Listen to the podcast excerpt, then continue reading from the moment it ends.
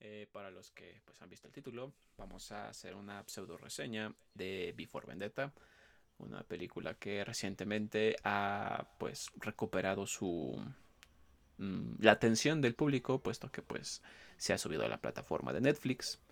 Eh, si tienes Netflix, pues ya la debiste haber visto. Y si no, probablemente ya la viste de manera ilegal. y si aún no la has visto en general, ¿qué estás esperando para ver? Es más, deja de escuchar esto y ve a verla. Exactamente. Claro, porque esto pues contendrá spoilers. ya pude publicar al fin. Exactamente, porque chicos, recuerden que todas las reseñas que hagamos de, ahora en adelante, y espero que pues ustedes también ahí nos apoyen si les gusta o no, eh, contendrán obviamente spoilers, porque pues vamos a hablar sobre la obra, ¿no? En este caso hablaremos de la película eh, Before Vendetta, o Before Vendetta, o B de Vendetta, o la película del Anonymous. Exacto. Bien, ¿qué te parece, este Alex, si comenzamos? ¿O quieres esperemos un poquito más? Eh, en el momento que tú me digas que ya quieres que empecemos, empezaremos. Ya estoy publicando en mi última red social, que no, me sigue nadie. Síganme en Twitter, por favor. Síganme en Twitter. Síganme en Twitter. Bien. Comparto igual de tantas babosadas como comparto en Facebook. No se las pierdan. Bien, amiguito. Eh, ¿Crees que quieras poner el, intro para que pues podamos empezar? Sabes que no lo escucharás, pero en 3, 2, 1 y está reproduciéndose. Remember, remember, the 5th of November, the gunpowder treason and plot. I know of no reason why the gunpowder treason should be never be forgot. Estamos hablando de Before Vendetta y muy buenas chicos, sean bienvenidos a un nuevo episodio de Los Caballeros de la Tertulia. No sé si este episodio forme parte del canon de la, de la segunda temporada, pero pues vale para nosotros. Como siempre, acompañándome mi querido amigo Alex. ¿Qué tranza, barrio? Perdón, vengo muy barrio. Eh, sé que en este momento están escuchando la música de fondo, pero la pararé por cuestiones de copyright y porque ya me está amenazando Facebook de que si sigo poniendo canciones me van a invadir o me van a hacer algo muy cruel.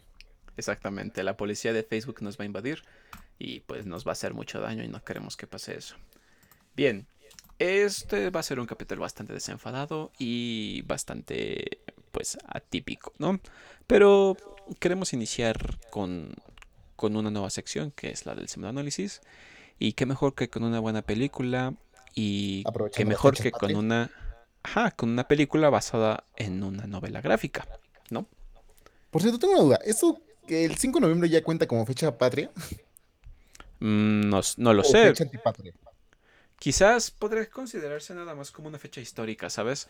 Porque, bueno, habrá quien piense que en realidad tenía razón la personita que pues inició todo esto, o pues que quizás nada más quería hacerle daño a la, a la patria en sí, ¿no? Qué casos tan complicados, la neta.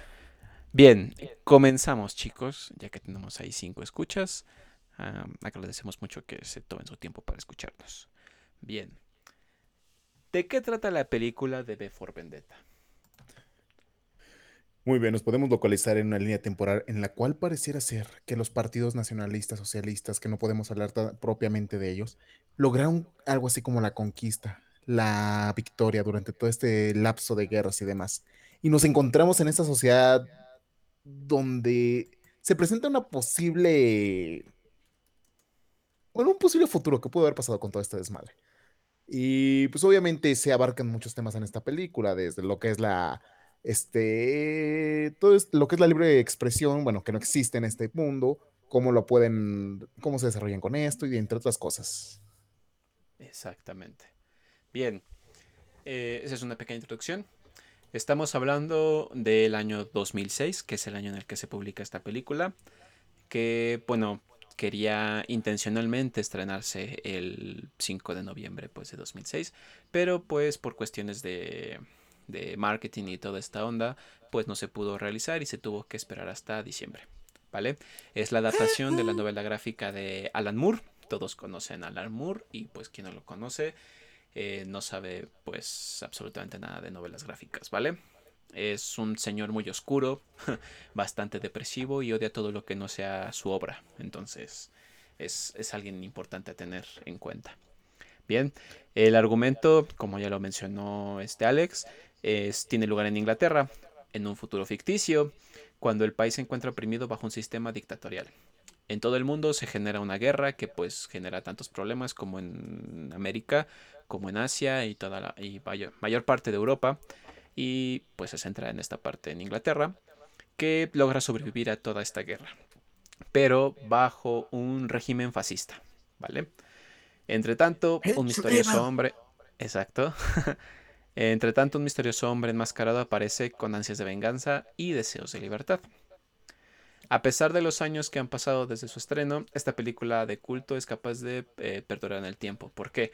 Porque pues presenta un futuro distópico, no tan alejado de lo que nosotros podemos considerar como nuestro futuro, aún estando en 2020, y pues se considera temporal, puesto que todo lo que pasa en la, en la historia, pues es considerado como algo que no podrías colocar bien en el tiempo, a pesar de que pues este cómic es de los años 80, ¿no? Y pues la historia originalmente de la novela se ubica en el 95, si mal no recuerdo. Sí, en el 95. Entonces, vaya, no es tanto el lapso de tiempo, aunque bueno, tecnológicamente sí se podría considerar un, gran este, agujero que se podría presentar, ¿no? Eh, Tú viste la película, ¿no, amigo? Bueno, eso, eso hace mucho tiempo. Pero el cómic lo has leído. Sí, ya también lo leí una chulada de novela gráfica, cómic, como quieran llamarlo. De hecho, y para empezar aquí hablando un poco más en serio de lo que fueron tanto la película como la novela ligera, puedo decir que ambos, pasó algo que muy rara vez pasa, ambos los pongo al mismo nivel. Tanto la obra de cinematográfica como lo que fue la novela gráfica. Eh, tienen muchas diferencias en algunos aspectos. La idea general es la misma. Prácticamente la supervivencia, la rebelión de todo lo que es este estos gobiernos fascistas que se apoderan de sus libertades, de sus derechos y demás. En general la idea es la misma, pero sí te puedo decir que al menos la novela ligera es más cruda, es más... te cala un poquito más porque obviamente, para empezar fue escrito durante los años 80. Los años 80 fueron unos desmadres, los podemos llamar en la literatura. ¿Por qué? Porque era la única forma en la que podías expresarte abiertamente sin que hubiera tantas repercusiones como lo iba a ser en radio, en televisión, entre otras cosas. Ahí todavía no existía todavía el Internet como tal, así que la literatura era tu mejor forma de expresarte. Y curiosamente, este tipo loco que empezó a escribir todo lo que fue por Vendetta, que es Alan Moore, ¿sí es Alan Moore el que lo escribió? Sí, no. Ah, sí, perdón, sí, este Alan Moore, sí. Sí, es que, los que el que lo ilustró fue eh, David Gill. Ajá. Bueno, eh, este tipo de personas, eh, también es inglés, si no mal recuerdo, pues ah, se agarró de partido de que hizo primero su primera cómic y no pensó que fuera a ser tan aclamado porque dices, a ver, estoy creando algo que va en contra del gobierno, este, o sea, estoy expresando lo que podría llegar a ser o lo que ya es de alguna manera en ese momento, lo que no me dejan decir y otras cosas. Y pues fue un boom, la verdad. Pero como todo, al ser literatura, no era tan difundido como se esperaría. Y era muy, muy restringida su comercio, su movimiento de estas obras. Yo creo que llegaron aquí hasta el continente americano hasta los años 90 o 2000, yo creo, más o menos a la altura de, las, de que salió la película, supongo. Exacto, bueno, porque todavía en los años 90 y principios de los 2000 la publicación y, la distribución de cosas que pues no fueran eh, muy comerciales, pues era bastante difícil de poder conseguir, ¿no?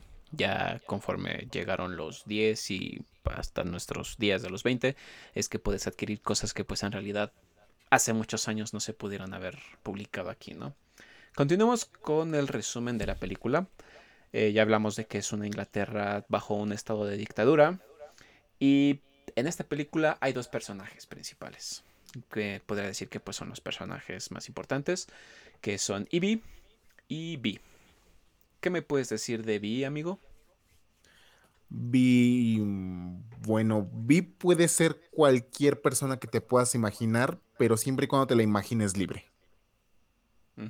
Creo que es la mejor forma en la que te puedes imaginar un personaje de esas características, porque dices, a ver, igual y puede ser la persona que más admiras, pero sin ninguna restricción, sin ninguna idea de que no puede hacer esto o no quiere hacer esto. por repercusiones que pueda haber en la sociedad.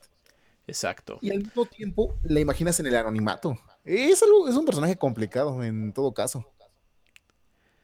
Viva vestido de negro y lleva una máscara continuamente que no deja adivinar su rostro. Es un tipo que parece sembrando el terror, especialmente entre los dirigentes, quienes se obsesionan en dar con su paradero a toda costa. Recordemos que en la película una de las escenas eh, principales es Vi atacando eh, a la televisora en la que trabaja Ivy. Ivy es una periodista en esta película y trabaja para este canal de televisión que es manipulado enteramente por el gobierno. Desde las noticias hasta los, hasta los programas de entretenimiento son manipulados por el gobierno para que la gente siempre esté embelecida en este tipo de, de cosas y que crea las noticias que dan ellos para que no piensen o no tengan una idea más allá de lo que pues el gobierno quiere que piensen, ¿vale? Dato curioso para todos los millennials y los morros o morras básicas que creen que es la máscara de Anonymous. No, no es la máscara de Anonymous. No, no es la máscara de la casa de papel. No, es la, la máscara representativa de uno de los personajes de la de las historias de no recuerdo bien de qué año. Ya, ya hablaremos de Guy Fox. Ya, ya hablaremos de la máscara. Y Llegaremos a su punto, pero de, una vez les voy anticipando que. ¿Por qué? O sea, para los morros básicos que piensan que sigue siendo la máscara de Anonymous. bien. Eh, la primera vez que se conocen Vi e Ivy es cuando Ivy pues sale para, eh, a pesar de que hay un toque de queda, bueno, ya vemos que en la película pues se viste de una manera muy bonita, bastante, bastante encaje trae ella. Y cuando sale de su casa se encuentra con dos personitas, dos vagabundos. Estos dos vagabundos pues quieren abusar de ella. Y cuando ella les muestra su gas pimienta, eh, esto saca en la placa y la placa pues es del gobierno y por lo tanto a pesar de que pues podría considerarse que la ley es un poquito más em, ¿cómo se podría decir? más benévola en el aspecto de de los ciudadanos pues vemos que de todos modos pues la quieren violar ¿no? Eh, a pesar de que, de que son la ley y de que se comportan de una manera bastante suez con ella cuando definitivamente pues ya uno de los de los ¿qué os podría decir? de los policías se baja el pantalón aparece B y pues les da una putiza, o sea, le da unas hostias como si fuera iglesia, ¿sabes? Como si fuera domingo de misa, les dan las hostias como, como pan. Y pues obviamente la salva y ella le tiene miedo al principio. se, se, saca mucho de pedo y saca su gas pimienta. y bueno, creo, no recuerdo muy bien, pierde el conocimiento y termina en casa de Vi. Se despierta y Vi está... Ahí ya te estás yendo por la tangente, amigo. ¿Por qué? ¿Por qué? Ah, es que acuérdate que en esa parte, creo que hace mucho que la viste. En esa parte, después de eso, podemos presenciar después de unos bonitos juegos pirotécnicos donde vuelan una figura ah, autoritaria. Es cierto, es cierto, sí, cierto. Bueno, el chiste de aquí, ajá, cuéntalo. Ahí desaparecen, se desconocen de cada quien para su casa, casi casi. Y posteriormente a eso se dan los sucesos de la estación de transmisión de, de la televisora y es donde empieza prácticamente el salseo del chido con amenazas, terrorismo. Está muy interesante esa parte de lo que Tengo, voy a volver a verla, tengo ganas de volver a verla. Exacto. Pero bueno, nada más para hacer un poco de contraste con lo que es la historia del cómic, ahí para que igual y las personas que estén escuchando esto se interesen un poquito más en la novela gráfica. ¿Qué parte, cuando está mencionando hace un rato que la novela es un poco más cruda, es por ejemplo el personaje Eve, lejos de ser la mujer ya que conocemos aquí, que como dices que se ve sensualona, con encaje acá, Chidori. en el cómic te la presentan como una niña de 14 años. Ok. 14, 15 años, algo así. ¿Qué ya, es lo que en su momento creo que, que, hablaremos de los de las diferencias este, entre película y, y cómic un poquito más adelante. Porque bueno, ahorita el, el objetivo es la película, ¿no? Eh, un, resumen rápido, te digo, es que pues eh, después de que pasa esto, de que la salva, eh, Vi la lleva a la azotea y ve junto con ella una, una explosión de fuegos pirotécnicos mientras explota una estatua que representa la libertad. En este caso, pues obviamente es una protesta contra el gobierno. Y a partir de aquí, eh, todo esto pasa en un noviembre 4, para empezar noviembre 5. Y comentan este poema que, que hemos dicho al principio de la transmisión. ¿Vale? ¿Qué trata de hacer B? B trata de sembrar miedo, pero no miedo a los ciudadanos, porque los ciudadanos cuando ven la televisión en, a lo largo de las escenas en la película, podemos ver que en realidad no son gente crédula, quizás eh, precavida por esto de, que el gobierno es represivo, pero en realidad ninguno cree lo que pasa en la televisión o lo que dicen en los noticieros, ni lo que pasa en sus programas de entretenimiento. O sea, si tú ves en las escenas, los ciudadanos, eh, ya sean las familias, o por ejemplo esta niña, ¿no? Que es como que de los secundarios o de los este, personajes que pues no tienen mucho que ver en la historia como tal, pues es la más influenciada, ¿no? Por lo que pasa en la televisión cuando vi eh, secuestra la señal, que al fin ven que alguien está haciendo algo contra el sistema que tanto odian todos. Porque también a lo largo de la película podemos ver que siempre pasan carros a lo largo de las calles de Inglaterra, siempre revisando las transmisiones, ¿no? Y siempre escuchando qué es lo que habla la gente y si dijeran algo eh, que fuera en contra del gobierno o que no esté aprobado por ellos, pues se llevan unos porrazos, ¿no, amigo? Pues sí, prácticamente lo estamos describiendo como lo que es un mundo fascista y demás. De hecho, ahorita que lo pienso, me... Tal vez no es una muy buena película para esta cuarentena. Ah, yo digo que sí. Eh, Mira, va- sí vaya, el concepto de que todo el mundo debería verla para que se dé una idea en general, pero ponte a pensar, estamos hablando de un régimen en la que prácticamente evitan que las personas sean libres hasta hay un cierto punto en el que ni siquiera las dejan salir. Ya sé que son circunstancias diferentes, pero uno empieza a darse su viaje y se da, bueno, su mal viaje y como que empiezas a encontrar similitudes que a lo mejor no deberían ser tantas, ¿no lo crees? Claro, esto del aislamiento, por ejemplo, vendría a considerarse aquí con lo de la, la película como a los toques de queda, ¿no? O sea, yo gobierno, eh, sé lo que, lo que hago y lo que digo y tengo que decirte que pues te quedes en casa porque si sales es peligroso o pasan cosas malas, ¿no? E igual las noticias, ¿no? Eh, todo esto que hablan en las noticias eh, hablan favorablemente del gobierno y obviamente pues todo lo que pase afuera del país no es de incumbencia o eh, afecta de manera negativa al pensar de los ciudadanos, ¿no? Se ve constantemente que es de inspiración la película, pues la obra de George Orwell, ¿no? La de 19- 1894. 1984, 1984. perdón. Ah, 1984. librazo. Librazo. Eh, ba- basta con eso, ¿no? O sea, tenemos a un... e igual como esta película de... de Show de Truman, tenemos a un Big Brother prácticamente hablándole a, a sus monitos y diciéndoles que pues tienen que manejar a la ciudadanía de cierta, de cierta forma, ¿no? Eh, obviamente, comparado con la realidad, eh, yo soy más de un mundo feliz, de Aldous, De pero hecho, hay sería interesante tintes... ver una, un diálogo entre 1984 y Mundo Feliz. ¿Qué mundo preferirías? Exactamente, yo creo que podríamos hacer un análisis de esos dos libros. Pero bueno, la película se va en eso. Una de las grandes diferencias que hay entre la película y el cómic, y creo que es una de las más grandes, y creo que es la más grande y la que hace mucha diferencia, es que aquí hablan de Vi como un terrorista.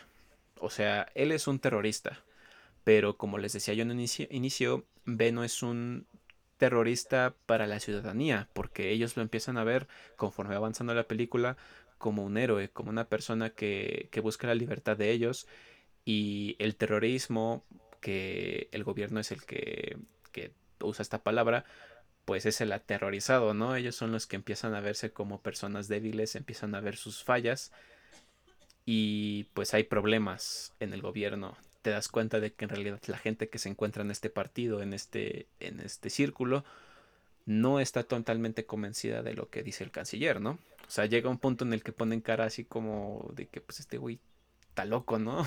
Tranquilo, viejo. Y te das cuenta en la película con el detective y con su compañero. Porque eh, también hay otros personajes secundarios, aparte de Vi y de Ivy, que es el detective, que se me ha olvidado el nombre. ¿Cómo se llama el detective, amigo? ¿No, no, no recuerdas? A Chile no me acuerdo. Tuvimos que haber preparado eso del detective también. Pero bueno, este detective forma parte del partido y está obligado, como prácticamente el detective más, ¿cómo puedo decir? El más poderoso, el más influyente de la policía, a investigar a este terrorista. Pero conforme va avanzando la, la historia, se da cuenta de que pues muchas cosas de las que hace Vi pues no son tan alocadas, ¿no? O de que también tiene su razón de hacerlo. Entonces, eh, empieza a pensar que quizás el canciller no tiene tanta, tanta influencia en ellos y el hecho de tener un libre albedrío es importante, ¿no? Creo que aquí más que nada es como que ver los puntos de vista que tienen cada persona. Por ejemplo, Vi como personaje sabemos que es la representación de todo lo que no te agrada. O sea, para ti lo- todo lo que aquello que te molesta, todo eso con lo que no estás de acuerdo. Y obviamente cuando tú tienes ese tipo de cosas, pues lo quieres expresar, ¿no? O sea, por ejemplo, a ti puede ver que hay una canción que no te guste, pues vas a expresarte que sabes que no me gusta y demás. Pero ¿qué pasa cuando te prohíben expresarte de esa manera? O Exacto. ella, que tienes prohibido decir lo que sientes acerca de esa canción, por ejemplo. Y por otra parte, eh, todo lo que son la mayor parte de los personajes, como lo mencionas del detective y demás, te vas con la idea de que es aquellos que van por la línea y que no se preguntan acerca de el por qué. Y no necesariamente es malo porque él es consciente de que su labor ahí es hacer la justicia. Pero obviamente a una persona que siempre le ha enseñado que nada más existe un tipo de justicia, en este caso, reprimir al que se oponga a las decisiones gubernamentales o ese tipo de cosas, pues te vas con esa idea de que está bien lo que estoy haciendo. No, pero me desagrada que otra persona no quiera seguir lo que todo todo mundo hacemos. Exacto. Ahí tal vez lo que no, no pusieron muy bien en la película es de que así como estaban las personas, porque llegaban a ver las imágenes de personas viendo las noticias de lo que estaba haciendo este loco de B y cosas así, decían, ay, nos están engañando, este, el gobierno piensa que nos vamos a creer todo lo que nos están diciendo. Después de una secuestro de una transmisión, pues empiezan a dudar acerca de que realmente lo que les dice el gobierno. Y sin embargo, Exacto. este, como en 1984, te te recuerdo un poco, hay la, lo opuesto, las personas que creen firmemente en el gobierno. Sí, es, es este bas- bastante interesante esa parte, ¿no? O sea que hay gente que sí cree ciegamente en lo que dicen los medios, y en este caso el gobierno, y hace que pues sean inflexibles ante cualquier duda que se pueda generar, ¿no? Yo Y creo que ahí es está algo la que pues bastante ¿no? representado en la, en la película. Es que, Ajá, y es que ahí empieza como que una controversia porque dices, ¿estaré mal por pensar que esas personas están mal? Porque de alguna manera est- estaría convirtiéndome en lo mismo que está haciendo el gobierno, ¿no? Te digo, al final la película abarca un tema muy, intenta ser entendible, un tema que puede desarrollarse demasiado complicado. Desde la idea de que qué está bien, qué está mal, si está bien que yo piense que está mal o si está bien que piense que está bien. Y creo que acabo de morderme la lengua con ese trabalenguas, pero creo que tiene algo de sentido lo que dije. Bien, continuamos. Entre tanto, eh, B propone a los ciudadanos rebelarse contra el sistema férreo, eh, perdón, contra el férreo sistema del día 5 de noviembre, dentro de un año, cuando salva a Ivy. Y pues pasan bastantes cosas, ¿no? O sea, te digo, si no has visto la película, pues es mejor que la Te estás veas para tardando, hijo, estás entiendas mejor. Pero el 5 de noviembre es un día bastante importante. ¿Por qué? Porque ese día se recuerda la muerte de Guy Fawkes. Y bueno, tú te preguntarás quién es Guy Fawkes. El 5 de noviembre eh, de cada año, eh, la efigie de un hombre del siglo XVII aún se quema en las hogueras de toda Inglaterra en memoria de la fallida conspiración de la pólvora de 1605. ¿Vale? Eh, ya hablamos que de que es Guy Fawkes, el nombre al que se asocia más fácil con este complot. Aunque en realidad él no fue el que ideó el complot contra Jacobo I. ¿Vale? O sea, es, es algo gracioso. O sea, se quería asesinar a, Jacobo I. Pero este cote en realidad no tenía mucho que ver, o mejor dicho, casi nada que ver con lo que había pasado. Eh, porque sigue siendo señalado como uno de los grandes villanos de la historia británica. Eh, lo que pasa es que pues lo descubrieron merodeando en las bóvedas de la Cámara de los Lores a eso de la medianoche del 4 de noviembre de 1605. O sea, el cuate lo, lo agarraron haciéndose güey ahí chismoseando. o sea, prácticamente fue un chivo expiatorio el menso. Y apenas faltaban unas horas para poder hacer explotar el, el parlamento. Cuando fue descubierto, la policía lo agarra y lo culpan por el complot de asesinato para Jacobo I, el rey entonces de, de Inglaterra. Entonces, 18 meses de, de, meticulosa planeación fueron tirados a la basura por este chico, Guy Fawkes, y por eso se le recuerda por ser el chismoso más grande de la historia y pues el acreedor a, a tener, pues a ser el simp el simp más grande de la historia, ¿no? O sea, es el payaso más grande de la historia, puesto que pues por andar de chismoso se lo llevaron a la cárcel y también pues frustró los planes de, de 13 conspiradores que querían matar a, a Jacobo I. Esa es la razón por la que eh, se recuerda a Guy Fox. Y bueno, eh, la máscara que utiliza Vi es la cara de Guy Fox, con este bigotito y con este cabello de... ¿Cómo, podemos decir este tipo de cabello? Cabello de los moda 1600, de los moda de los 1600. sí, fue... Es... Es curioso, ¿no? O sea, como, como una conspiración que había sido tan, tan bien planeada, pues resultó frustrada porque un chismoso andaba merodeando, ¿no? Y con su, con su linterna sorda, lo agarra la policía y pues ni pedo. Todo se fue al carajo. Ah, qué triste es cuando no te dejan hacer boom. Exacto, o sea, por eso es la razón que se colocará el 5 de noviembre. Y bueno, la razón por la que se toma en cuenta el 5 de noviembre y porque se toma, o B toma la libertad de utilizar la cara de Guy Fox, es porque, bueno, es una conspiración contra el gobierno, una conspiración contra los dirigentes y querer establecer, eh, bueno, en este caso la anarquía, pero en la película eh, se enfoca más a la libertad de expresión y a la libertad de los ciudadanos para poder decir, decidir y hacer lo que se les venga en gana, claro, sin hacer daño a los demás. Y bien, amigo, ya que hablamos de Vi, eh, también es importante que resaltemos su historia tú ya viste la película, ya leíste el cómic, pero bueno, estamos con la película.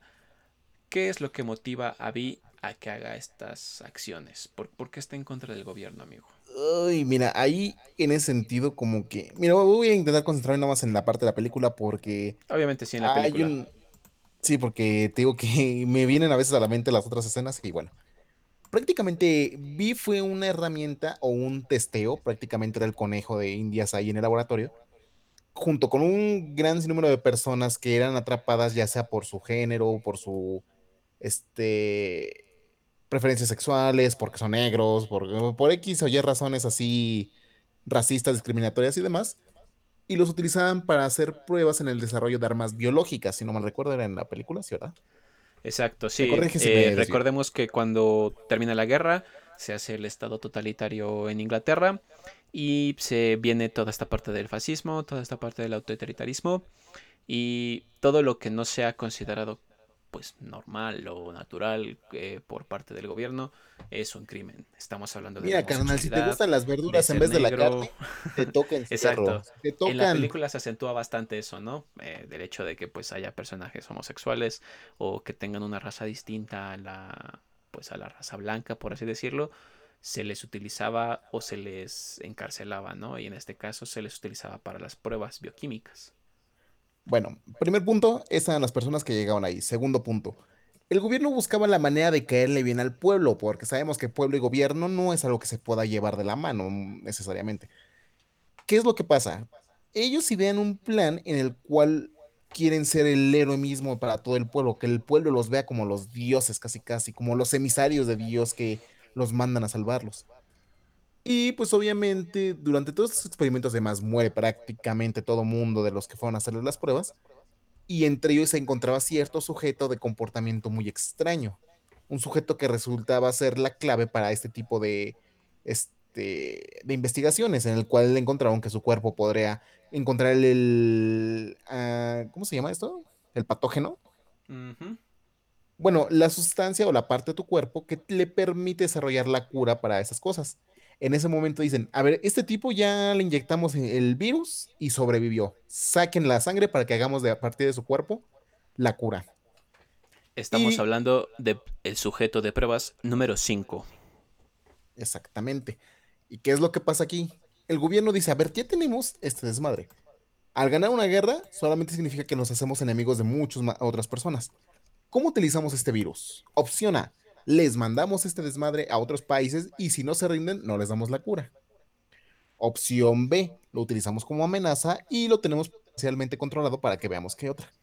Opción C, y que es la más cruel, lo utilizamos contra nuestro propio pueblo sin que sepa que somos nosotros, para que nosotros mismos los hagamos los héroes de todo este desmadre. Exacto. Culpamos a cierto grupo de lo que pasa, los arrestamos, hacemos la cura para, esta, este ataque bioquímico y nos declaramos como los héroes y pues nos ganamos al pueblo y su confianza. Todo lo que digamos a partir de ahora será ley, ¿no? Entonces, la opción C que utilizan es la más maquiavélica, pero la que mejor les funcionó durante pues estos últimos años. Y Al final lo que se buscaba es de que, de hecho, sigue haciendo el poder el canciller, ya que al gobierno anterior de esos países que todavía no aceptaban como tal el nuevo régimen, les echaba la culpa de que por ellos estaban infectados y demás y muriéndose. Llega el nuevo régimen fascista y dice, ¿saben qué? Yo llego, gobierno, ¿y qué creen? Les traigo la salvación de todos estos tipos que están muriendo y demás. Exacto. Una, una historia que cuando la escuchas así sin, sin tanto contexto, pues como que te, te recuerda algo que pasó hace ocho meses, ¿no? Y que pues todavía se está buscando la cura y la vacuna y, y cosillas así. Por eso te digo que no es buena película para esta pinche pandemia, güey. No, no, no, no lo relatemos tanto con la realidad, ¿no? Es, es una película y es entretenimiento. Bien. Lo que pasa es de que, fíjate, estamos tan encerrados y tan aburridos que sí podemos empezar a... O sea, yo estoy consciente de que no es necesario eso, es una chaqueta mental que uno se hace. Amigos, no Pero no va a faltar la persona que se va a inspirar por estas partes de las películas y se va a poner loco el asunto. Ves un sobreviviente de estos experimentos, eh, hay una explosión en, el laboratorio principal y ve, pues por ser prácticamente un superhumano, por así decirlo, eh, sobrevive a pesar de que se quema por completo y queda desfigurado prácticamente. ¿Vale? Eh, se, salva, se esconde y regresa en forma de B, de B ¿no? Eh, ya vestido de negro con la máscara y asesinando a todos los implicados con esta, mm, esta estratagema del gobierno para poder eh, también infundirles el terror.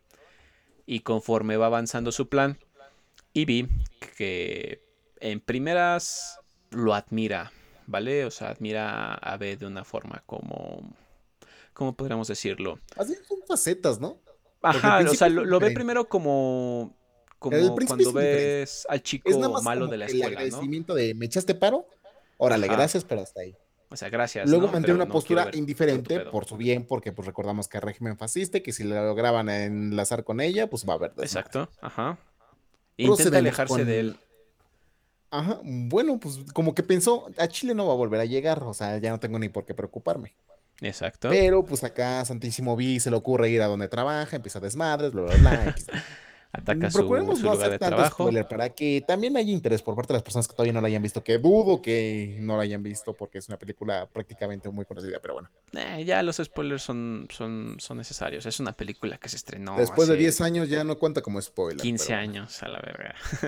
No, decía 10 años eh, como margen, pero bueno. B llega, eh, secuestra la estación de televisión que, en la que trabaja Ivy. Eh, pasa... Estamos en las facetas de Ivy. Exacto. Te digo, fue a, esa indiferencia. pasamos un poco por lo que es la confusión porque realmente no sabe qué pedo con este güey. Pasamos a lo preocupante es, la idea de alguien, por ejemplo, en este caso en el que estás hablando de Ivy, como cuando B, ataca su, estación de televisión, ella de antemano, como cualquiera de las personitas que viven en Inglaterra, detestan al gobierno, ¿no? O sea, no están en definitiva eh, de acuerdo con las ideas del gobierno o lo que el gobierno imparte y por eso tiene cierta empatía con lo que hace B pero también considera los peligros que pues cualquier persona normal y cuerda considera al momento de que, bueno, pues tú estás enmascarado, ¿no? O sea, tú no tienes nada que perder. Yo sí, prefiero no meterme, ¿no? Pero llega un punto en el que Vi es amenazado con una pistola por parte de, un agente de policía y A.B. Eh, atrás, a escondidas, decide atacar al detective. Y no sabe por qué, simplemente lo hace por impulso pero le pega y pues obviamente eh, no tiene tanta fuerza como para poder derribarlo. Este detective se voltea, le pega y queda inconsciente. Eh, se pone a pensar, ¿la salvo y me la llevo? ¿O nada más la dejo allí y, me largo, no? Al final de cuentas decide llevársela. Mucho en, cómo va la película en vez de que tratemos No, bueno, ya Vamos este es una de las fases. Y se la, se la lleva y pues la lleva a su casa, que es cuando Ivy pues definitivamente pasa a la siguiente fase. Que Hablemos un poco de este eso, de a dónde la lleva.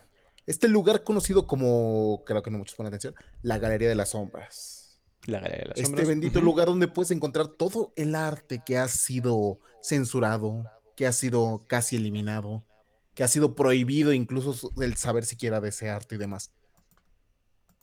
Tú, por ejemplo, si te dieran la oportunidad de quedarte con algo de la Galería de las Sombras, ¿con qué te quedarías? Sé Yo que la que película la no amigo. tanto. ¿Con Sí, o sea, la, la- la película, pues obviamente visualmente, pues te ofrece mucho arte, ¿no? O sea, te, te muestra muchas cosas, pero eh, a menos que seas un, un excéntrico o alguien experto, pues lo identificarías todo. Pero su rocola me, me que parece bastante genial. no existe. O sea, es... eh, dice, creo que incluso el número de canciones que tiene la rocola o de las canciones que, 184, creo. que, que escucha, pero él sabe definitivamente cuál es, eh, cuál es sigue, cuál sigue después de cada cual, ¿no? O sea, ya se la sabe de memoria prácticamente. Y creo que pues la, la música que estaría prohibida por el gobierno para mí sería la que más me gustaría tener. ¿Y tú, amigo? Mm, suena bastante interesante. Híjole, no sabría. Lo que pasa, por una parte tiene un montón de libros, y a mí que me gustan los libros, diría, me iría por el libro, no podría ser uno específico, diría, el libro que odie más el gobierno. Mm, O sea, es que puede ser muy subjetivo porque a lo mejor puede ser que para, a lo mejor para nuestro país nos dicen, no, pues ¿saben qué? Me caía mal Kafka, así que está prohibido Kafka. O Este, a sea, lo o sea, mejor en Estados Unidos... el antisistema, o sea, simplemente te irías con lo que sería lo Es que por antisistema es por curiosidad, güey, porque yo soy muy chismoso y como que diría, a ver, ¿por qué no me dejaré, por qué creen que está mal leer esto? ¿Por cuál es la idea de que esto esté mal? Es como cuando, bueno, a mí me pasa últimamente con la música, por ejemplo, que hay personas que ves el hate de ciertas canciones y ahí me da curiosidad por escucharlas y saber, a ver, ¿por qué hay tanto hate? Quiero saber cuál es el hate sobre esto. La última vez que pasó eso, con- no me acuerdo si fue con la Tusa. Ajá. no recuerdo cuál fue la última canción que sí estaba viendo que todo el mundo la odiaba y demás. Y dije, a ver, vamos a escucharla nada más para ver qué onda. Y efectivamente, no me gustó. Pero decía, bueno, no es como que me vayan a obligar a escucharla, así que entiendo que a lo mejor no es una buena canción desde mi punto de vista, pero pues a la gente le gusta, así que ¿cuál es el pex? Bueno, eso también es un punto de vista interesante. Bien, Yo creo que de ya... ahí. Ajá, ¿cómo? Eh, ahí puedes, eh, de ahí parte la idea, bueno, si te pones en lugar de gobierno, a lo mejor dices, no quiero que se escuche a lo mejor tales cosas porque eh, traen un mensaje que podría malinterpretarse y hacerse pensar que nosotros somos los malos o que no estamos haciendo las maneras correctas. Por eso siento que a lo mejor el núcleo que es lo literario diría, en algo así, eh, ¿llegaste a escucharle esta cosa que decían de la Biblia? Ah, ¿qué cosa, amigo? No sé. Que te decían que todo el mundo debe leer la Biblia, pero que está prohibida leerla críticamente. No, nunca la había escuchado. Ah, es que era una bonita frase porque te decían, la iglesia quiere que leas la Biblia, pero nada más la, como que pensando que todo es bonito. Pero si la lees O críticamente, leyéndola al pie de la letra e interpretándola mm, como ellos gustarían. Ok, Ajá, como, ajá. Te digo que nada más te concentras en las, como que nada más desglosas las partes bonitas. Pero si la lees críticamente, dicen que el primer ateo surgió de quien leyó la Biblia crí- críticamente. ok, Y ok. qué hermosa ironía fue eso, la verdad. Pero Eso como que de ahí, de ahí me voy con todas estas ideas de lo que es el antigobierno, el antisistema y demás. Por ejemplo, ¿tú has visto en la película la cantidad de libros que tiene Ben en su cuarto? Donde es despierta Sí, Eve. sí, de hecho, cuando, cuando Ivy despierta en, en la cama, pues es la cama de, de Vi, ¿no? Queremos pensar, porque pues no tenía pensado tener un cuarto de, de invitados, ¿verdad? Y todos Ujú. esos libros, pues obviamente mm, entendemos que Vi los ha leído y es una persona bastante instruida, tanto en física como mentalmente, ¿no? Intelectualmente es una persona bastante preparada y eso lo convierte en una persona peligrosa. ¿Por qué? Porque supera esos límites que te implantan al momento de pues, decirte que no puedes y qué puedes hacer. Entonces, él tiene un espectro más amplio y por lo tanto puede ejercer una mejor opinión o un mejor juicio al momento de hacer sus, sus actos, ¿no? ¿Por qué? Porque Vi es un delincuente, ya dijimos que en la película se le cataloga como terrorista, pero todos estos delitos, o sea, porque son delitos a final de cuentas, ¿no? Pero son por algo y son para proclamar libertad. Libertad de expresión, libertad de pensamiento, libertad para pues poder hacer o ser lo que te gustaría hacer, ser lo que quiera ser una Barbie Girl. ah, me salió. Let's go Barbie Girl. Let's go Barbie Girl. Pero también eh, te digo, viene tanto la venganza de un pueblo vertida en un ser enmascarado como también una venganza personal. O sea, ya hablamos de que pues se está vengando de todas las personas que pues lo hicieron prácticamente sufrir, ser un sujeto de pruebas, pero también eh, de, paso pues se echa este, todos los estatutos del gobierno, ¿no? Y de hecho, lo que me encarnaría más sería que yo soy la razón de que se haya hecho ese plan. Me apuntan los zapatos de Vi. Si, si te das cuenta que tú eres la razón por la que lograron hacer ese plan maquiavélico a más no poder y que sufrieron un chingo y murieron un montón de personas, como que si te sacas de pedo decir, güey, soy una herramienta que causó toda esa muerte, todo ese desmadre. Y pues obviamente de ahí van a hacer una venganza increíblemente grande. Y ya no solamente agarras la venganza por ti, la agarras por todas las personas que sufrieron por ti. Exacto. Por ejemplo, Vi en realidad pues lo dice desde un... Bueno, no lo dice desde un inicio, lo dice ya prácticamente hacia el final de la película. Él habla sobre un sistema monstruoso que creó un monstruo y bueno, en este caso él es un monstruo y él como para poder eh, revertir todo esto tiene que atacar a quien lo creó, ¿no? O sea, tú creaste un monstruo y el monstruo ahora te ataca a ti y por lo tanto pues yo te destruiré, pero también tengo que morirme contigo. ¿Por qué? Porque no podemos vivir ni tú ni yo después de lo que vaya a suceder, ¿no? Que es la amenaza constante durante un año, la explosión del Parlamento como máximo método de, o máxima, mm, ¿cómo se podría decir? Su máxima expresión de, de libertad, ¿no? Explotando el Parlamento como un símbolo para que la gente pues pudiera despertarse.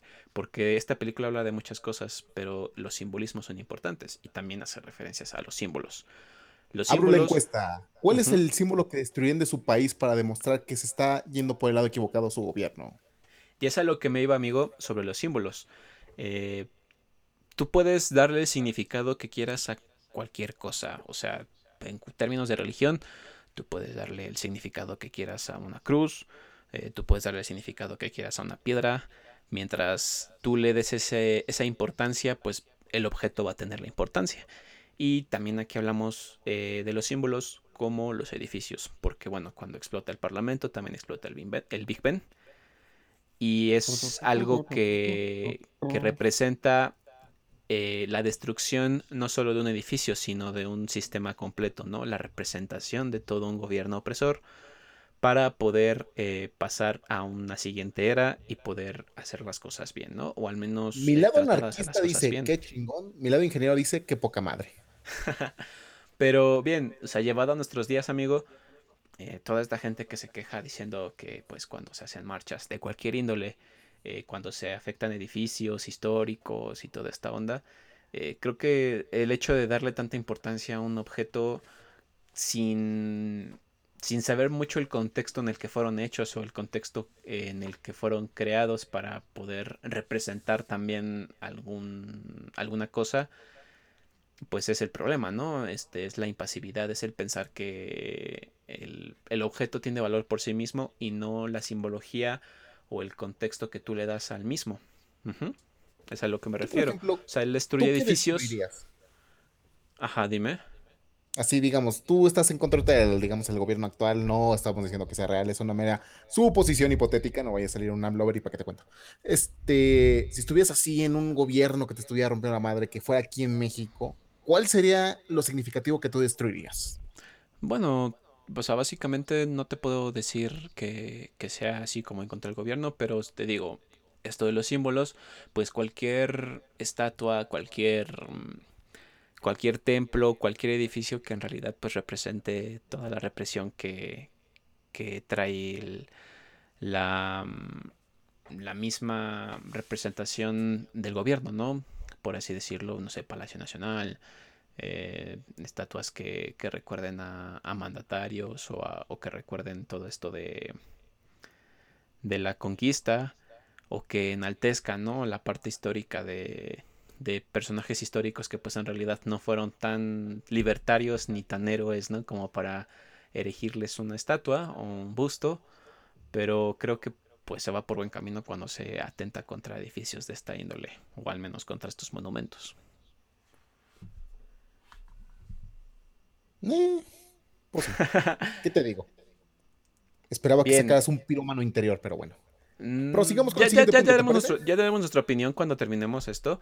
Pero bien, continuemos ya nada más para terminar la parte de, de, de lo que pasa con B. Bueno, B acepta que es un monstruo.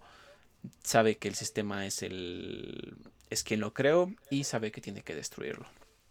B, pues durante todo este año pasan bastantes cosas en la película. Ya también hablaremos de Ivy, de lo que hace en la película. Pero Vi termina sacrificándose porque pues sabe que tiene que, acabar su historia con, ¿cómo podemos decirlo? Con esa enjundia, ¿no? Con, con, así como inició con una explosión, tiene que terminar con una explosión. Entonces, eh, vi como, como acto final. el punto, el acto final de esa obra maestra? Sí, es, es, es, importante porque pues es que te digo, ya todos tenían que haber visto este, la película, ¿no? Pero Vi decide pues prácticamente inmolarse para, para poder cumplir con su cometido. Y Vi no quiere que, que, lo haga, pero él ya está decidido, eh, mata al, Bueno, no lo mata, ¿no? Lo mata su... ¿Cómo se puede decir? Su... Su segundo al mando, su primer al mando del canciller y este pues mata al canciller, eh, perdón, al segundo al mando, mata a todo un equipo de SWAT acá bien chingón en, modo dios, así, este, bien super saiyajin con, con sus, este, con sus dagas y termina regresando al tren que va a destruir el parlamento, muere y lo manda en el tren y pues el parlamento hace boom, ¿no? no sé si me haya olvidado algo. Pues no, prácticamente es el resumen sintetizado de lo que va a ser. Bastante sintetizado. Tren, bam, bam, bam, muerte todos, boom. Exacto. Bien. Davey, ¿qué opinas, amigo? Eh, yo creo que fue la versión de Alan Moore de lo que representa el desarrollo humano. O sea, a lo mejor es su idea loca de a lo que puede llegar el, para un ser humano o sus facetas que por las que tienen que pasar. Que son las que te mencionaba hace rato. Como que la indiferencia que tienes hacia el mundo, lo preocupante que puedes llegar a ser, el terror que te puede dar el mismísimo mundo. Hay un punto en el que tienes que superar todo eso para saber realmente cómo te sientes, qué es lo que quieres y demás. De hecho, tú das una parte, te das cuenta en alguna parte de la película en la que Ivy, este este, afronta sus miedos y demás, después de que los afronta y los supera, como que realmente no sabe qué es lo que quiere, porque dice, antes pensaba que quería algo, pero estaba limitado por mis temores, estaba limitado por lo que se podía hacer, por claro, impulsada por B, ¿no? Porque bueno, a, final de cuentas B la, destruye, o sea, la, la, la explota no más no llamaría para destrucción. Que, sacar su... Pues claro que sí, yo lo llamaría destrucción. Porque, o sea, la trata de romper para poder saber su límite y que una vez que alcance su límite saber si, si se rompe o, o, si alcanza esa iluminación, por así decirlo, ¿no? Ese estado de conciencia. ahí, está, la diferencia. Lo llamaría destrucción si, si, si realmente hubiera acabado con lo que es ella, si hubiera admitido sus miedos y demás, o hubiera cedido a lo que se le pedían y esas cosas. Bueno, era, lo que buscaba, porque pues al final de cuentas él estaba con toda la intención de, de, lastimarla y de hacerle ese daño para que, para saber, ¿no? Hasta dónde puede llegar, porque pues él actúa como, como su, su contraparte, ¿no? Como el sistema, como el gobierno, y utiliza todas las artimañas para poder sacarle la verdad, ¿no? y ella pues definitivamente se, se niega por completo a decir, pero también encuentra una razón por la que no contar, ¿no? La empatía que genera con Valerie, Valerie si mal no recuerdo, Creo que, que es eh, una prisionera también de la, de la celda contigua en la que se encuentra Ivy. Y bueno, pues escribe su testamento, sus memorias, sus últimas memorias, y se las da a su compañero de celda, que nunca va a conocer, con el que nunca va a hablar, y pues que a pesar de todo eso le quiere, ¿no? O sea, al final de sus cartas le dice. Y ahí es cuando te das cuenta cómo el contacto con otra persona que probablemente a lo contrario a lo que está acostumbrada a ver personas ambiciosas, personas empoderadas, eh, personas con miedo y demás. Cuando te encuentras con una persona que es totalmente lo opuesto a eso, creo que es lo que es una llave, es un puente, un camino, como quieras llamarlo, a tener un poco de esperanza o aferrarte a que no porque alguien o algo te esté diciendo que vas mal, realmente sea así.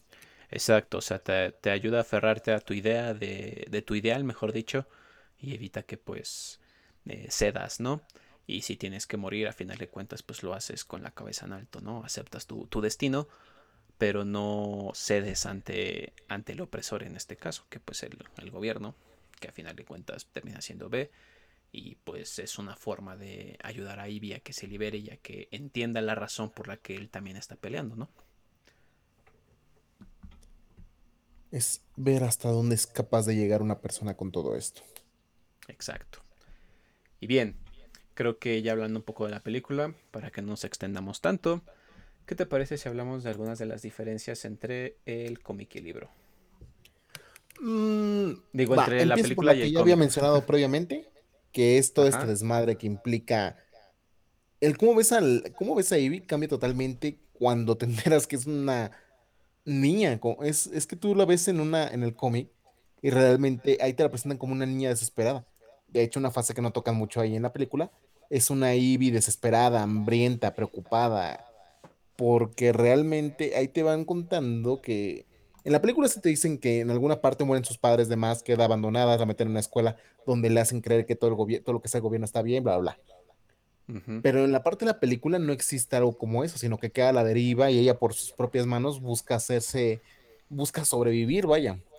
De hecho, ya creo que si no me recuerdo, trabajaba en una fábrica de fósforos, pero pues obviamente no le pagaban mucho y apenas si alcanzaba a pagar comer y demás. Y llega el punto en el que ves a una niña totalmente, bueno, que se intenta sexualizar para intentar venderse y poder seguir subsistiendo y para su mala suerte, en el primer encuentro que intenta hacer eso, resulta ser este. Uh, señaladores, ¿cómo se llaman? No recuerdo la palabra en inglés. Que son los, digamos, militantes o los personajes de la policía que se disfrazaban para encontrar a las personas que no cumplían con la ley como se debía. Encuentran a una niña de 14, 13 años prostituyéndose. ¿Cómo crees que terminan las cosas? Exacto. Bien, eh, como ya lo mencionó Alex, una de las diferencias eh, que hay entre la película y la novela gráfica es la historia de Ivy. En el cómic pues es una prostituta joven que se acuesta con hombres mayores y que pues básicamente actúa como un soporte de B. O sea, no tiene tanta relevancia, relevancia en la historia como tal.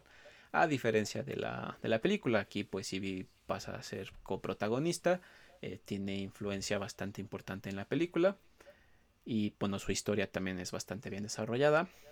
Eh, y pues llega a tener incluso una relación con Ben, ¿no? O sea, llega a, desarrollarse algo más. Esa es una de las diferencias. Otra diferencia importante es el contexto de la película y del cómic. La película habla más sobre el liberalismo, la libertad de expresión, eh, ir en contra del fascismo, del sistema. Y Alan Moore en su cómic original en realidad apuesta más por el anarquismo que pues ya sabemos que el anarquismo en realidad es este, no estar bajo el yugo de ninguna forma de poder, sino más que del mismo, ¿no? De todo lo que tú creas que es lo, lo considerable para el pro de la humanidad, pero sin que nadie lo controle, ¿vale? Eh, otra de las eh, curiosidades que se podrían encontrar de, de diferencias es que en las billetas en la, este, se, se retrata como a, mm, a ver como un hombre consumido por la sed de venganza, con un exquisito vocabulario y con un don para la dramaturgia, ¿vale? Eh, pero su personalidad no pasa de allí. O sea, en la película eh, se le añade también una pasión por, por, la literatura y por el arte, pero también el cine clásico y también un interés romántico. Ya lo decíamos que pues en, en el cómic en realidad pues Vi es como un poquito más plano en ese aspecto, en su personalidad y en la película la desarrollan más. Entonces ahí es algo también interesante. Lo que pasa es de que ahí sí contrasta mucho el B de la película al B del cómic, bueno, de la novela gráfica. En la película observamos ya un personaje más humano. O sea, el B de la película sí es alguien más humano, más consciente de lo que fue, de lo que es y del por qué lo hace. Ajá. Pero en el cómic sí te saca un poquito de onda porque es una persona más centrada y que pareciera que se aleja cada vez más de la humanidad, con la idea de cumplir con su, con lo que él quiere, con un fin en general. Exacto. En la pues película, tú, tú te imaginas a una persona debajo de la máscara, pero en el cómic, o sea, tú sientes que en realidad vas a encontrar como a un robot o a, nada, ¿no? Debajo del- esa la máscara ves a alguien frío y al calculador. final, que Ben en la película al final con el Creed, que es el segundo al mando del canciller, se vuelve, es totalmente real en la, en el cómic. Ahí te dice, canciller, usted intentando dispararme, pero usted lo que no sabía es de que yo soy una idea y las ideas son a prueba de balas. Las ideas son a prueba de Esa, balas. esa definición, esas palabras sobre la idea, son la plasma, es plasmar el personaje de Vi totalmente en el cómic. Y de hecho, ahí es cuando tienen un poco de entendimiento en la escena final donde ves a muchas personas descubriéndose que le dicen quién era B y que todo el mundo aparece descubriéndose. Es eso, porque B es la encarnación de los deseos de todas las personas por ser, porque hay algo diferente, porque haya una libertad, porque no estén encomendados a, a seguir siempre una línea. Es el mensaje que él manda totalmente, que a lo mejor luego no queda muy claro, o pues, obviamente es una interpretación, cualquier interpretación es bienvenida. Y eh, de ahí es como que de dónde partes, ¿no? Para saber realmente qué es lo que intentaba decirte la película o la historia como tal. Exacto. Otra, este, también im- diferencia importante entre película y cómic es los tintes. La, la película es un poquito más blanco y negro, o sea, buenos contra malos. Y el cómic tiene bastantes tonos grises. Es, es obviamente que cuando estamos hablando de la parte literaria suele desarrollarse un poquito más en estos aspectos porque, bueno, eh, hoja tras hoja, pues te puedes eh, explayar, ¿no? Puedes hacer tu libro tan largo como quieras al momento de explicarlo, pero en una película no te puedes eh, explayar tanto porque, bueno, el tiempo es dinero para, para una película y tampoco es que puedas tener mucha atención de las personas después de dos horas y media, ¿no? O de dos horas y tienes que comprimirlo todo demasiado. Eh, mientras que ve aquí en, en la película es un personaje revolucionario y con el que es bastante fácil de empatizar. Eh, en la historia de Moore, en, en el cómic, este es un personaje un poquito más, eh, más gris, ¿no? O sea, tiene motivaciones que quizás no a todo el mundo les gustaría. No es como que estés completamente de acuerdo con él. Y podés mm, llevarlo desde lo que es el antihéroe a, pues, a en realidad un villano, ¿no? Es lo Yo creo que, que lo pasa que como suele... lo que se pone en el efecto de la oscuridad en la comedia. Tú, por ejemplo, ¿sabes por qué se disfruta más un show de comedia en la oscuridad que donde hay luz?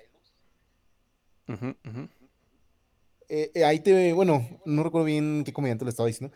Dice, yo me di cuenta que cuando daba un show en el que el público estaba totalmente a oscuras y nada más se veía hacia mí, se reían más que si hubiera iluminación entre ellos. Porque hay como que un grado de culpabilidad de que, como cuando hacen un chiste de humor negro Ajá. y te ríes, dices, ay, me estoy riendo de algo ojete que dijo esa persona. Y dices, cuando la realidad te sientes mal por lo que piensan las personas alrededor sobre eso. ¿Y qué es lo que pasa ahí? Es cuando entra la doble moral y demás. Pero aquí pasa algo similar con lo que es B. Ahí, ahí se supone que generan personajes, o en la- al menos en su novela, en los que le agarran tanto odio como respeto a él. Y esas personas que le agarraron odio, se dice que le agarraban odio porque él hacía algo que ellos no se atrevían a hacer. Mm, Ajá, claro, puede pasar, ¿no? Pero también habrá quien piense que en realidad lo que hacen no es, no es lo correcto, ¿no? O no es lo que, lo que debería hacerse. Hay formas. Pasa, pasa. Lea 1984. Otra de las grandes diferencias es que eh, hay un régimen fascista deshumanizado. En la película eh, se le ve al presidente, si mal no recuerdo su nombre es este Schutler, el, el canciller, el Schutler. Es prácticamente una cabeza, una cabeza En el cómic se veía muy diferente. es prácticamente una cabeza, es como, eh, te digo, un Big Brother, ahí mandando a todos, que no se le ve más que como una persona sin escrúpulos y con ganas de poder, ¿no? De control. O sea, no, no se ahonda más en su personaje, simplemente es el malo, simplemente quiere controlar a todo el mundo, quiere que no piensen, quieren que, que estén todos calladitos y que se haga lo que él quiere. Y sin embargo, en el cómic es una persona que es fanática del ámbito este, nacionalista, ¿no? O sea, es un nacionalista por excelencia. Y piensa él, o sea, en su, en su cabeza, piensa que todo lo que está haciendo es por el bien del pueblo. Entonces ahí vemos una diferencia bastante importante, ¿no? En la película en realidad pues es un personaje sin, sin personalidad que nada más quiere el control total. Y en el cómic vemos que es una persona que en realidad tiene una motivación, ¿no? Piensa que todo lo que hace y todo lo que, lo que dicta es para pro de la población, aunque pues en realidad a final de cuentas pues no lo es, ¿no? Para muchos o para pocos eh, no lo es. Pues, definiéndolo como lo dijo B, es otra idea. exacto.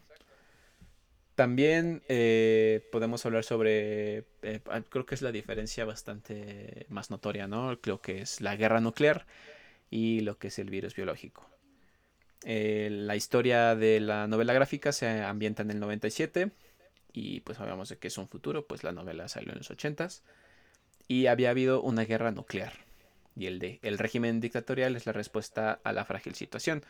Eh, como lo decimos, todo terminó bastante jodido, o sea, hubo una guerra nuclear, pum pau, todos los países quedan desmembrados, quedan sin sin una forma de poder organizarse y cuál es la mejor forma de, tomar las riendas es decidir que yo, yo soy el más apto para poder eh, levantar al país y todos tienen que hacerme caso para que podamos mejorar el régimen totalitario y lo malo es que pues a final de cuentas se perpetuó ese régimen totalitario, ¿no?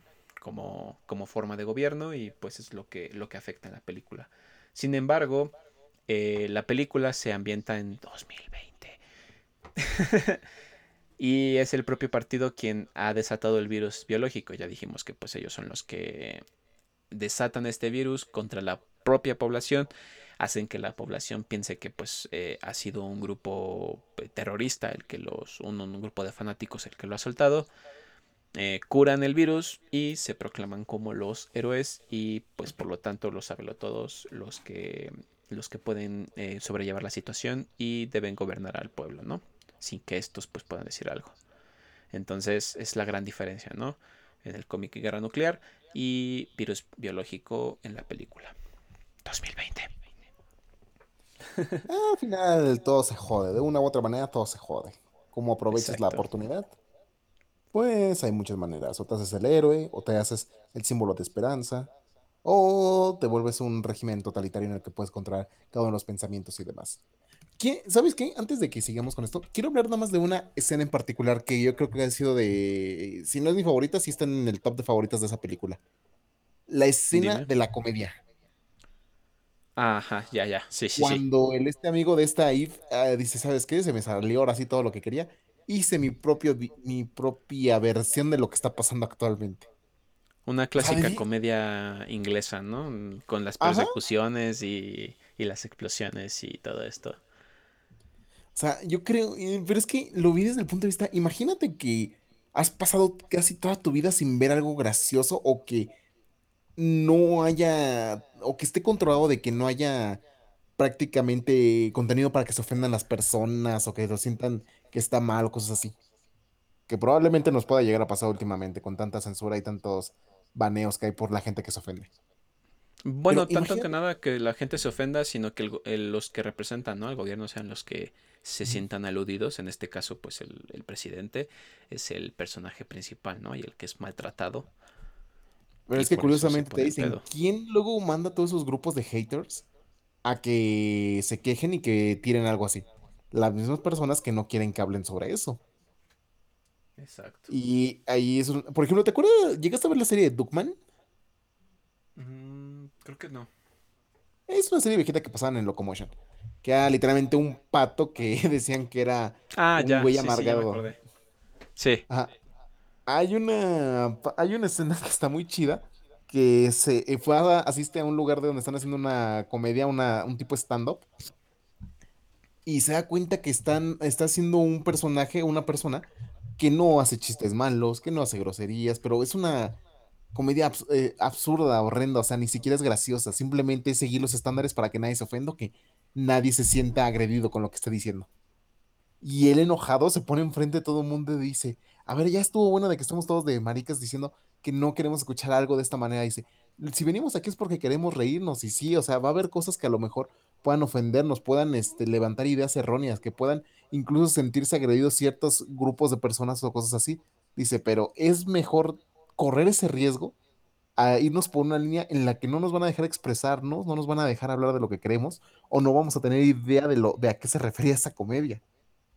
O sea, es una, lo relaciono mucho en esa parte porque curiosamente lo que hace este tipo con su escena de comedia es exactamente eso que dice, esto es lo que debería ser, sin importar lo que piensen, que en este caso es un gobierno que no quiere que se hable o que se haga burla de lo que es, y puedes asociarlo con todo, o sea, extrapolarlo a todas las situaciones, a todas las personas que pues, lo podrían sentir de esa misma manera. Exacto. Bueno, es que cuando, cuando Ivy le pregunta, este, oye, ¿y no tienes miedo a que te digan algo o que te vayan a hacer algo? Y él dijo, no, o sea, simplemente pido unas disculpas públicamente, eh, dono dinero a la, a la caridad o a donde sea y pues ya, no pasa nada, ¿no? Lo que termina pues es en su asesinato, ¿no? Probablemente, como él lo dice también cuando le muestra su colección a Ivy, es que pues eh, nada más le iban a dar un jalón de orejas, pero al descubrir toda la colección que tenía eh, como el Corán y algunos escritos apócrifos para el gobierno y pues también su evidente homosexualidad en este caso, pues lo condenaron a muerte, ¿no? Aunque no me creas, pero creo que está censurada esa escena en Facebook, ¿eh? Sí. En Facebook, en Netflix, en Netflix. Creo que está censurada, ¿eh? No, no, no. De hecho, bueno, te digo, la, la, vi y no, o sea, se hace referencia a que es gay, pero pero de una manera bastante sutil. Es que, llámame loco, igual y alguien dirá aquí en los comentarios o cuando escuchen esto. Pero es que esa película la vi casi casi cuando salió, si no era como a los 11, 12 años, creo que no es una buena edad para verla. Pero recuerdo vividamente que en esa parte había un acercamiento más a fondo de todos sus fetiches homosexuales y demás que se veían más fuertes, ¿eh? No, en realidad no, no, en la película no en Netflix yo creo que igual como dirás, si lo recuerdas de esa manera, igual y fue censurado, tendría que Sí, igual, igual y puede estar erróneo y que sea exactamente la misma imagen, pero sí como que llamó la atención y diría, sería irónico y una venta de madre que estén censurando una película de este tipo, ¿sabes? Exacto. Y bueno, ya por último, eh, como última este, diferencia entre el concepto de, perdón, entre la película y la novela, es que en la historia de Moore, en el cómic, el anarquismo es fundamental. O sea, es, es la base de todo, es la, la forma en la que se despliega la historia. Entonces la idea principal es que el gobierno siempre tiene que rendir cuentas al pueblo y no al revés, ¿no? El, gobierno es el que tiene que tenerle miedo al pueblo. Sin embargo, en la película eh, se postula que la anarquía es la ruptura del status quo, convirtiendo los, ideales en algo casi inevitable cuando eh, la suficiente gente se alza en armas contra el gobierno. O sea, lo toma más como la idea del liberalismo, más que como anarquismo, ¿no? Entonces, eh, hablamos de liberalismo en la película y de anarquismo en la historia de Moore. Es por eso que quizás Moore, cuando leyó el guion de la película, se deslindó por completo de la misma, o sea, les dijo a, todos, oigan, este, váyanse al carajo, yo no quiero tener nada que ver con esta historia, eh, quítenme de los créditos, nada más, pues eh, la gente sabrá que es mi historia, pues por el nombre, ¿no? Pero no me asocian a la película, prácticamente. De hecho, difiriendo un poco hace rato de la gran diferencia que hay entre lo que mencionabas de la película, que uno era la enfermedad y otro era la guerra nuclear, yo siento que esa no es la gran diferencia. La gran diferencia es el epílogo que se le puede dar a esta obra al final. Porque mientras en la película se te presentan un final muy pacífico, demasiado pacífico, en el cómic sí te da un final mucho más certero de lo que pudo haber pasado realmente. De lo que influyó para que pasara todo eso.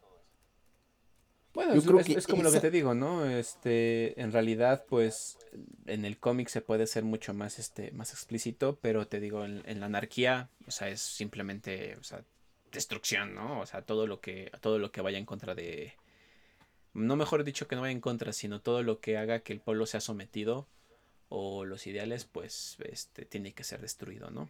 Quizás. Y la liberación aquí va más enfocada, pues, pelear contra un malo que ha reprimido al pueblo. Entonces, si me lo preguntaran, yo siento que Alan Moore, en cuanto vio ese final o esa escena de cómo terminaba la película, va a terminar el final, iba a decir, de cómo termina la película, yo creo que fue cuando se deslindó totalmente. Porque digo, todo va, siguiendo una línea adecuada, pero esa parte del final en específico es lo que sí dices, aquí valió madres, de aquí no quiero saber qué onda. Exacto. Sí, pues yo creo que cuando tú tienes una idea en tu obra, este, esperas que se, que se lleve a la pantalla, si es que se lleva a la pantalla, pues de la manera más fiel, ¿no? Y en este caso, pues la película, ya sea por, por cuestiones de lo comercial o por cuestiones de, no sé, Creo que es, no meterse tanto en esas ondas, pues lo, lo dosifica o lo, lo endulza, ¿no? Para que sea más digerible. es que, por ejemplo, yo lo pondría así como conclusión entre diferencia cómic-película. Mientras que en la película inmortalizan al símbolo, el cómic da un legado al símbolo. Ok, ajá. O sea, lo, lo hace continuar, ¿no? O sea, no, no deja que sea visto como, ah, en esta ocasión hubo un hombre que se comportó de esta manera, sino que lo convierte en forma de vida sí, porque prácticamente, ahorita que lo, ahorita que lo mencionas me suena irónico, ¿no? Porque dices, él voló todo lo que para el gobierno era importante, que en este caso eran sus construcciones, su, y su símbolo del gubernamental, convirtiéndose él, él la máscara y su capa y todo eso en un símbolo. Dices, eh, hay como que va una contradicción tanto significativa, lo llamaría.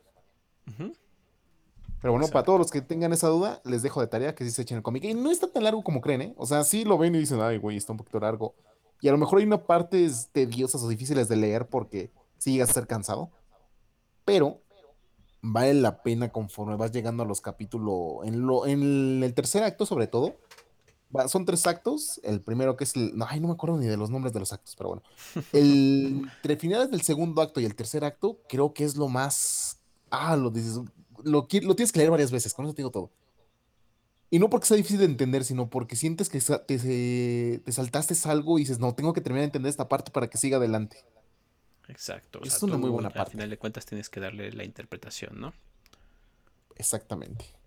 Bien, chicos, creo que con esto, ande nada más para terminar, eh, haría falta decir algunas curiosidades de la película y conclusiones finales para que ya no se haga tan largo este pseudoanálisis. Es el primer pseudoanálisis, así que perdónennos. Bien, eh, como primer curiosidad, ya lo había dicho, eh, Alan Moore en realidad no estuvo de acuerdo con la adaptación y por lo tanto eh, odió el guion, o sea, literalmente lo dijo, que odió el guion, le dio asco y pidió que se le sacara de los créditos para que no hubiera este ningún, ninguna asociación con la película de parte de, de Alan Moore. Y bueno, en cuanto al ilustrador de la novela gráfica, de la novela gráfica, perdón, que fue David Lloyd, también se, se mostró a favor del proyecto y aparece acreditado. O sea, él, yo creo que dijo, ah, me gusta, me gustaría ver mi máscara en vivo. Eh, a mí sí métanme, por favor. Eh, otra cosa interesante es que para el casting está Natalie Portman, que pues al final de cuentas sale en la película, no había sido originalmente contemplada para el papel. Eh, también habían participado Scarlett Johansson, que también ya se estaba haciendo un nombre en, Hollywood y Bryce Dallas Howard y Kira Knightley. Esta última pues viene siendo esta Elizabeth Swan en Los Piratas del Caribe. Entonces ya eran actrices de renombre, ¿no? Y Natalie Portman iba despegando, o sea, ya había participado en Star Wars, si mal no recuerdo, y en The Professional también había participado, pero quizás no estaba considerada para este papel, a menos que pues no sé, eh, presentara alguna una propiedad o algo que le, que le hiciera acreedor al papel, ¿no?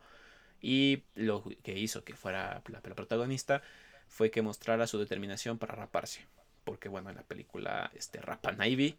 Y Natalie Portman dijo: Pues yo no tengo ningún pedo en raparme. De hecho, ya tenía ganas de hacerlo. Entonces lo aprovechó. Obviamente, eh, esta escena de la de que la rapan pues es de las últimas escenas en grabarse puesto que pues durante toda la película o la, la, mayor parte de la película pues lleva su cabello no durante la mitad de la película no lleva su cabello largo por Al así final, como una decirlo cuarta parte de las escenas donde sale ella, pues, sale con cabello, sale sin cabello, sí ya cuando se libera ajá. Bien, eh, otra escena que pues es bastante impactante es la del dominó, las fichas, este cuando ya se está proclamando el acto final. Eh, ve tira una ficha de dominó y pues eh, en consecuencia el, el, famoso efecto dominó se lleva a cabo y se forma el símbolo de la B. Se necesitaron 22.000 fichas de dominó y más de 200 horas de trabajo para, con personitas este, profesionales para poder terminar su montaje. Wow, no manches, 22.000 fichas, imagínate. Y pues de hecho no, es lo que abarca más o menos los concursos de esos desmadres, ¿no? Sí, o sea, y de hecho hay profesionales que, que, se dedican a eso, o sea, para preparar las fichas y poder este, realizar pues esas, esas bonitas secuencias, ¿no? Y que tengan forma y, y que le peguen a tal ficha en el momento exacto para que se pueda activar mecanismos y toda esa onda, ¿no? Es, es genial. De hecho, es como un orgasmo visual ver esa escena, ¿no? esa secuencia. Para todos aquellos que tienen insomnio a las 2 de la mañana, les recomiendo esos videos. Te relajan y te ayudan a dormir. Exactamente. Esa satisfacción de ver cómo terminan todas las fichas. Eh, ya como última curiosidad, eh, está inspirada la película en algunos hechos realizados con la administración de George W. Bush. Bush, perdón. Esto fue notado por algunos críticos, quienes mencionaron el uso de las bolsas negras que envuelven a los prisioneros de Lark Hill, que es el, el cuate que secuestra a todas las personitas que pues este van en contra del gobierno, ¿no? que les ponen bolsas negras en la cabeza. Eh, como las que se usó durante las torturas en la guerra de Irak. No solo eso, sino que también podemos ver que la cadena de noticias es bastante parecida a la Fox News Channel. Y eso es algo interesante porque es la principal crítica que se tiene con la película, que en realidad está demasiado americanizada. Y bueno, se supone que la película se, se desarrolla en Inglaterra. El tío que Santa más contexto inglés. Ajá. Esa es una de las principales críticas que se le hace a la película. Bien, amigo, terminamos con las curiosidades. ¿Tu conclusión final? Conclusión final. Ah, ambas obras, tal vez al amor dijeron un poco, pero ambas obras me parecen muy buenas, adecuadas y muy dedicadas sobre todo a lo que es en general el concepto de la anarquía o la represión de la expresión este en general y demás hay que verlo abiertamente, o sea, verlo de ambos puntos para entender más o menos la idea que conllevaba. Y sin más, yo diría muy buenas este, obras ambas y recomiendo totalmente que se lea la novela ligera. Es una chulada, la verdad, y creo que no diré nada más para evitar emociones o para que no vaya a spoiler emociones que pueda transmitir esa novela ligera. vale, amigo. Bueno, como conclusión por mi parte, creo que son dos historias bastante bien realizadas. Si ves eh, eh, Before Vendetta como una película nada más, pues es una película bastante bien realizada, eh, con una buena trama. Y si la quieres complementar con la novela gráfica, pues obviamente encontrarás grandes diferencias, como siempre va a haber cuando se hacen adaptaciones de novelas, ¿no? Pero sirve para enriquecer y no como para eh, crítica mal, ¿no? O sea, puedes tener eh, amor por ambas, u odio por una y por la otra sentir amor, pero ambas son bastante interesantes. Es, son complementarias, al menos para mí. Y creo que en esto del gobierno totalitario y toda la onda, mm, no soy tan fan de este tipo de, historias porque creo que hay más cosas que influyen en toda la en todo el espectro que podría afectar a, una población, o mejor dicho, a una sociedad. Pero una forma de sintetizarlo bastante interesante, pues es esta historia, ¿no? es una historia que representa ideas de hace 30 años, estamos hablando de los 80 y la novela pues nació como una crítica al gobierno de Margaret Thatcher, o sea, ya pasaron bastantes años, ¿no? Y viéndolo ahora, quizás muchas cosas no han cambiado, pero otras cosas que en realidad ya no son aplicables o que de, algún modo pues son bastante ya este, obsoletas, ¿no? Y bueno, de los 80 para los 2020 sigue sin existir un, un enmascarado vengador de la sociedad que quiera este, proclamar el anarquismo, pero sí existen grupos como los que toman la máscara de Guy Fawkes después de esta película como su estandarte, ¿no? Los famosos anónimos. Y pues nada, que a final de cuentas no, no, no cambia mucho la realidad de hace 30 años a, nuestros días. Algo me dice que los vatos que de Anonymous dijeron, oye, necesitamos una máscara para ocultar nuestros rotos. Ah, mira, encontramos esta. Ah, pónmela. Y ya después como que el significado. Yo, yo, digo que sí, sí hubo quien la, la, la asocia a la, a la, razón, tanto a la parte histórica de Guy Fox como a Before Vendetta. Pero pues ya depende de cada quien de cómo lo tome, ¿no? Pues bueno, amigo, creo que hemos terminado nuestro pseudoanálisis. Es el primero. Espero que les haya gustado, chicos. Ave María Purísima. ¿Cómo, cómo, es eso? Pueden ir en este, paz. Ah, podéis ir en paz. Podéis ir en paz. Bien, es que creo que algo como sin pecado concedido o algo así, ya podemos decir, mm. pueden ir en paz. Hemos terminado el sermón de hoy. Exacto. Recuerdo, recuerden, chicos, que pueden mandarnos sus sugerencias para hacer nuestro pseudoanálisis. Y también si les gusta este tipo de contenido, háganoslo saber en los comentarios tanto de este post como de nuestras redes sociales, ¿vale? Muchas gracias y hasta la próxima. Cámara carnales.